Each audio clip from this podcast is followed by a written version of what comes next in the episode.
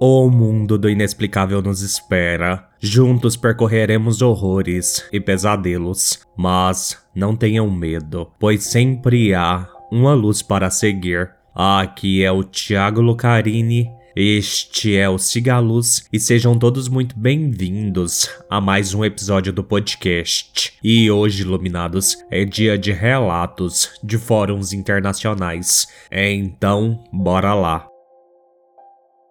Relato 1 Um pesadelo e a despedida.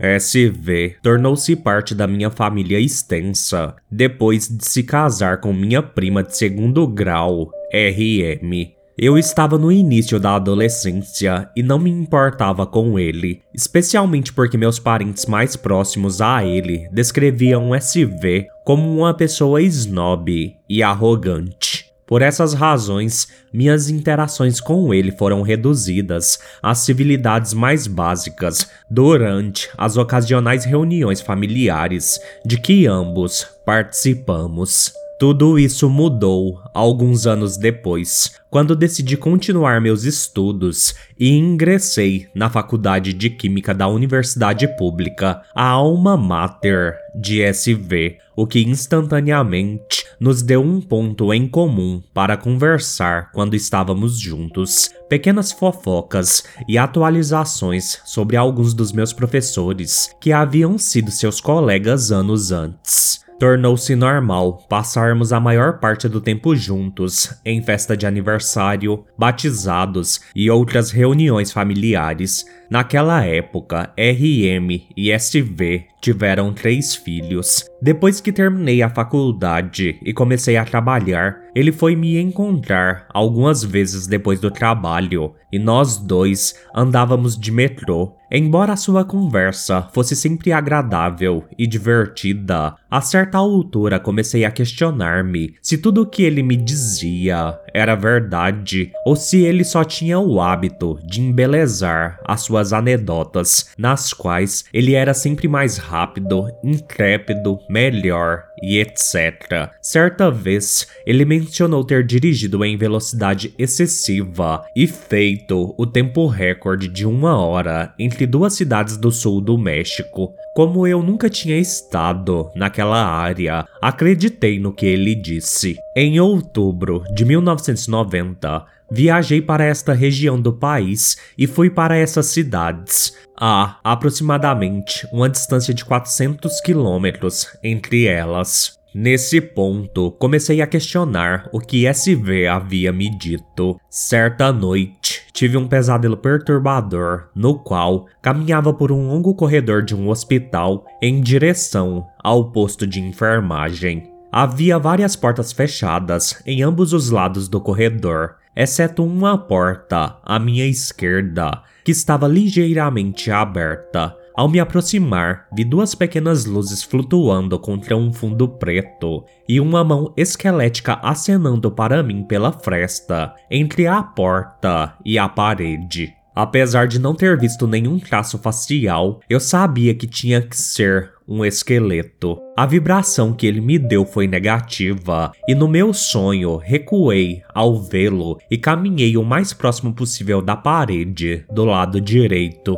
Eu sabia que aquela figura estava me convidando, talvez até me desafiando a ver o que quer que houvesse atrás daquela porta. Acordei suando e chateado. Levantei com um mau pressentimento, mas esqueci enquanto seguia minha rotina diária. Por volta das 14 horas daquele dia, próximo ao fim da minha jornada de trabalho, comecei a pensar em SV e ao mesmo tempo sentir sua presença bem ao meu lado. Decidi que da próxima vez que o visse, diria a ele que não acreditava que ele tivesse percorrido tamanha distância em tão pouco tempo. Infelizmente, na noite daquele dia, recebemos um telefonema informando que SV havia falecido à tarde no hospital de uma cidade do norte do México. Ele estava com sua esposa tentando chegar à cidade do México para estar com sua filha mais velha no aniversário dela naquele mesmo dia.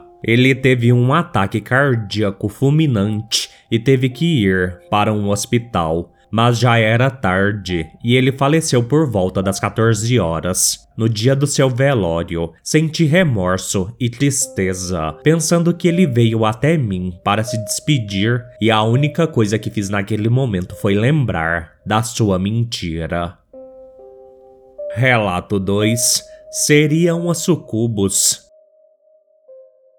eu preciso de algumas respostas, pois estou muito confuso e esgotado. Cerca de quatro noites atrás, eu estava dormindo quando senti essa pressão sobre meu corpo. Acordei e pude literalmente ouvir as molas da cama rangendo, de algo me empurrando. Lutei contra isso, mas senti de novo e não fiquei com medo, pois experimentei isso por duas décadas. Mas então, de repente, senti como se alguém estivesse subindo na cama pelo lado dos pés, como se estivesse acariciando o lençol com muita delicadeza. Quando chegou à minha cintura, senti meus lençóis puxados para baixo, cerca de 5 centímetros. Levantei da cama e acendi a luz do corredor pois estava um pouco desconfortável por não saber o que iria acontecer. Porém, nada mais aconteceu naquela noite. Então, na noite seguinte, eu estava dormindo de lado e senti um braço se fechar lenta e delicadamente sobre meu ombro e pescoço.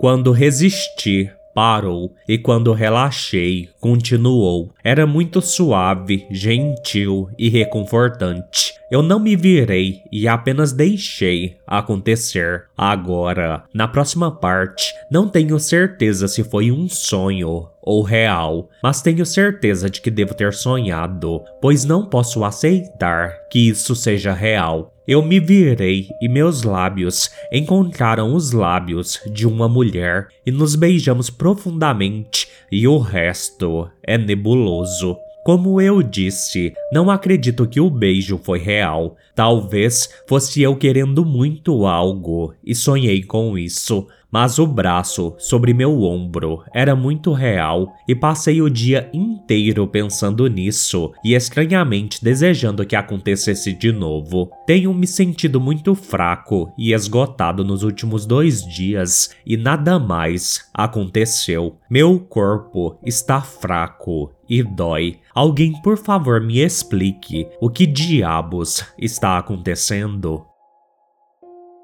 Relato 3 o mistério do moinho.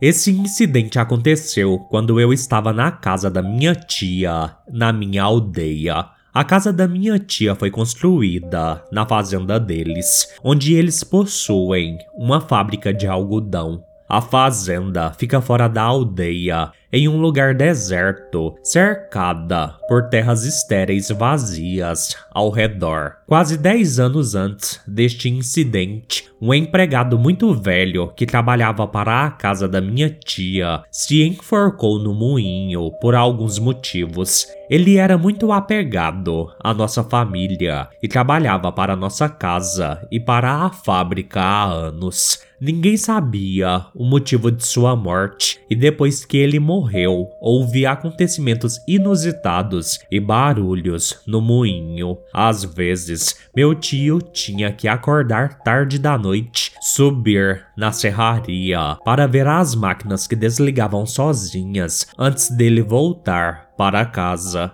Meu tio nunca acreditou no paranormal, mas minha tia sim. Ela sempre dizia a ele que havia algo incomum no moinho e que ela tinha medo de ir lá sozinha. Agora, voltando ao incidente, eu estava na casa da minha tia durante minhas férias de verão. A casa é cercada por árvores e, portanto, é sempre fresca, mesmo no verão. Uma noite, eu estava dormindo em um dos quartos e a energia acabou. Como era verão, senti muito calor e acordei de um sono profundo para abrir a janela.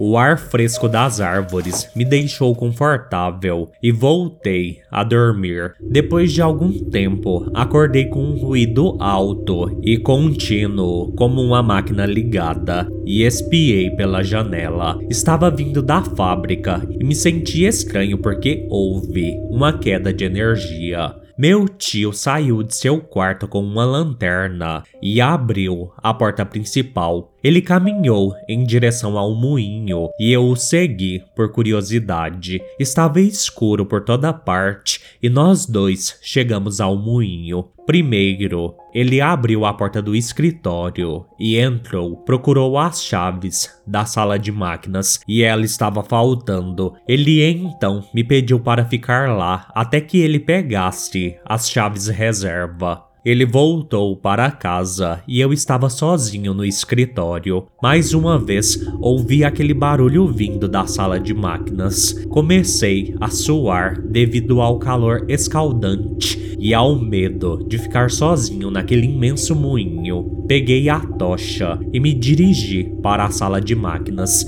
Estava trancada, mas o som continuou. Meu tio voltou com as chaves e abriu a sala de máquinas. Fiquei mais chocado do que meu tio, que já havia passado por isso muitas vezes antes. As máquinas estavam funcionando em uma velocidade trovejante, fazendo barulho, sem energia. Meu tio pediu que eu sentasse ali e foi até a central verificar o abastecimento. Fiquei olhando maravilhado como as máquinas estavam funcionando e pararam lentamente depois de alguns minutos. Agora havia silêncio total no moinho, e então ouvi passos e vi uma fonte de luz vindo da área do depósito, vindo em minha direção. Achei que fosse meu tio, mas quando se aproximou de mim, comecei a tremer de medo. Era um velho com uma lanterna na mão, parado na entrada do maquinário.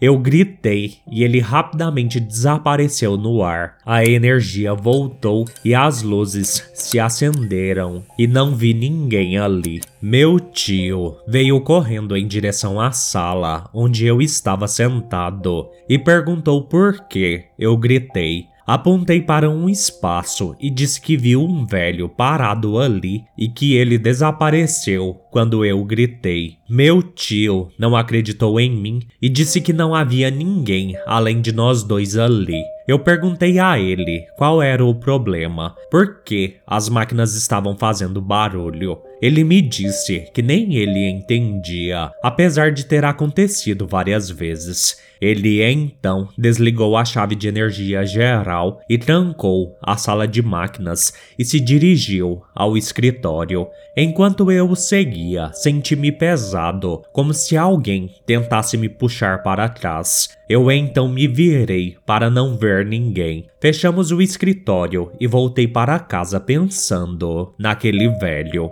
No dia seguinte, contei isso à minha tia e ela ficou assustada. Só então ela me contou sobre o velho criado que trabalhava na casa deles e como ele morreu enforcado no depósito do moinho. Após a sua morte, o depósito foi trancado, pois muitas coisas incomuns começaram a acontecer na fábrica. Ainda acredito que aquele velho era o mesmo velho criado que vi naquela noite. Relato 4 Homem Misterioso Sem Rosto.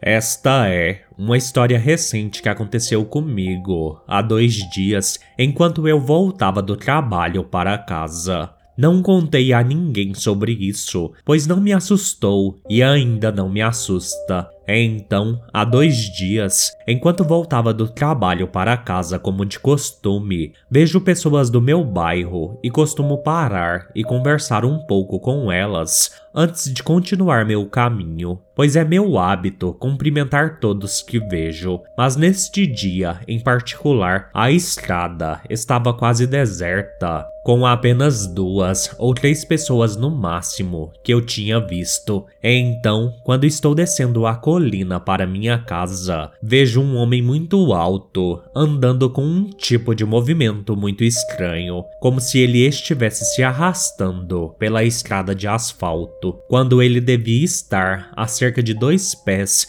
de distância de mim. Olho diretamente para ele e digo: Olá. E é quando eu percebo que esse cara não tem rosto. Eu paro no meio do caminho e me viro para ver para onde essa pessoa vai e não vejo nada. Essa pessoa, ou que quer que seja, simplesmente desapareceu. Eu até me lembro do que ele usava. Ele estava com um boné branco, mas isso não poderia ter sido uma razão para eu não ter visto o seu rosto, pois ele estava muito perto de mim para eu notar o que ele usava. Até as cores de suas roupas e a estrada era sempre bem iluminada. Então não poderia ser minha mente me pregando peças devido ao escuro. Eu venho de um pequeno subúrbio em Durban, África do Sul, e em seus primeiros dias, quando estava sendo desenvolvido, aqui era uma fazenda. Há muitas histórias sobre coisas que aconteceram aqui naqueles dias: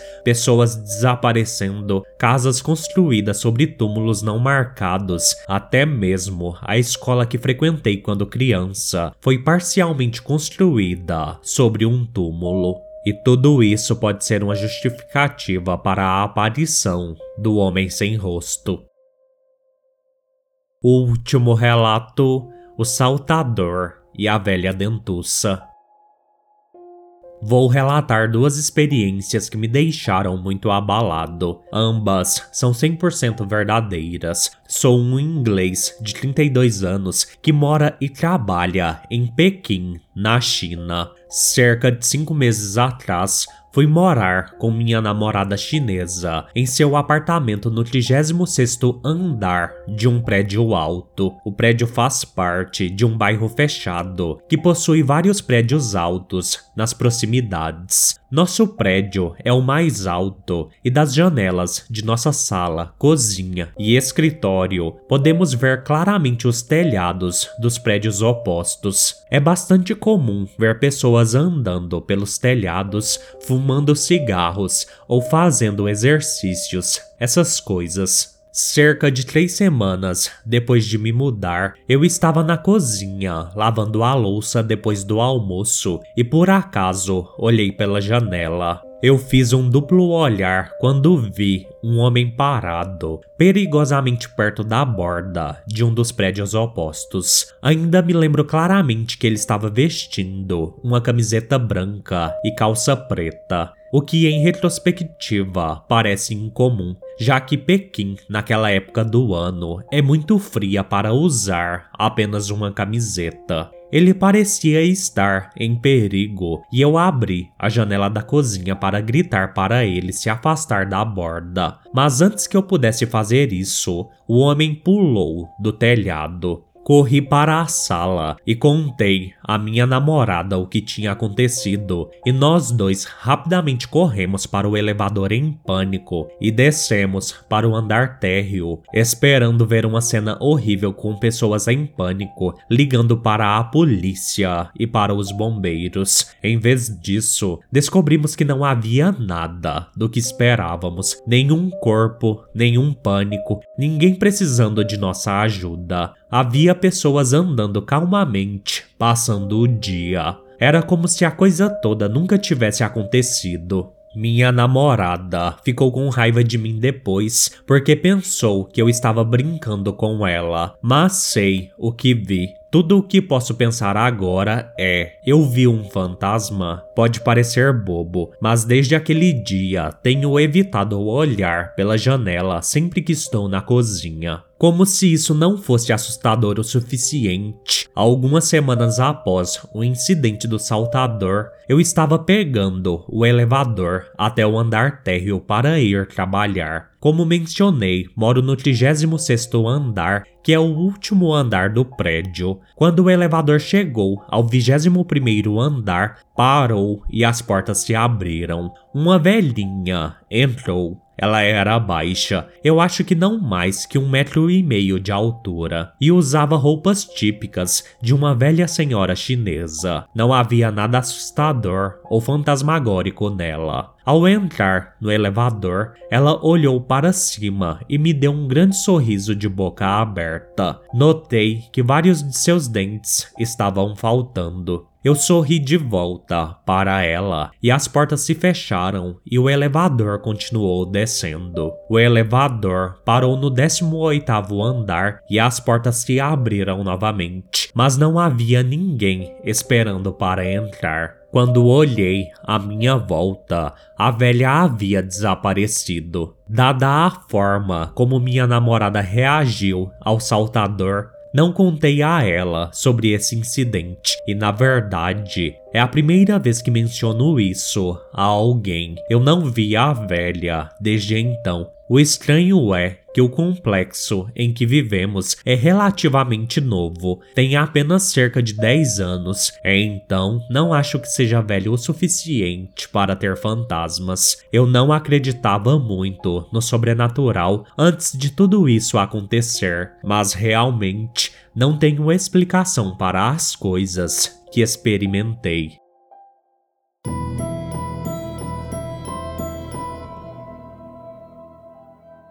Bem, iluminados, este foi o episódio de hoje. Espero que tenham gostado. Mandem relatos para sigalospodcast@gmail.com ou no número 62992553601. No mais, fiquem todos bem e sigam a luz.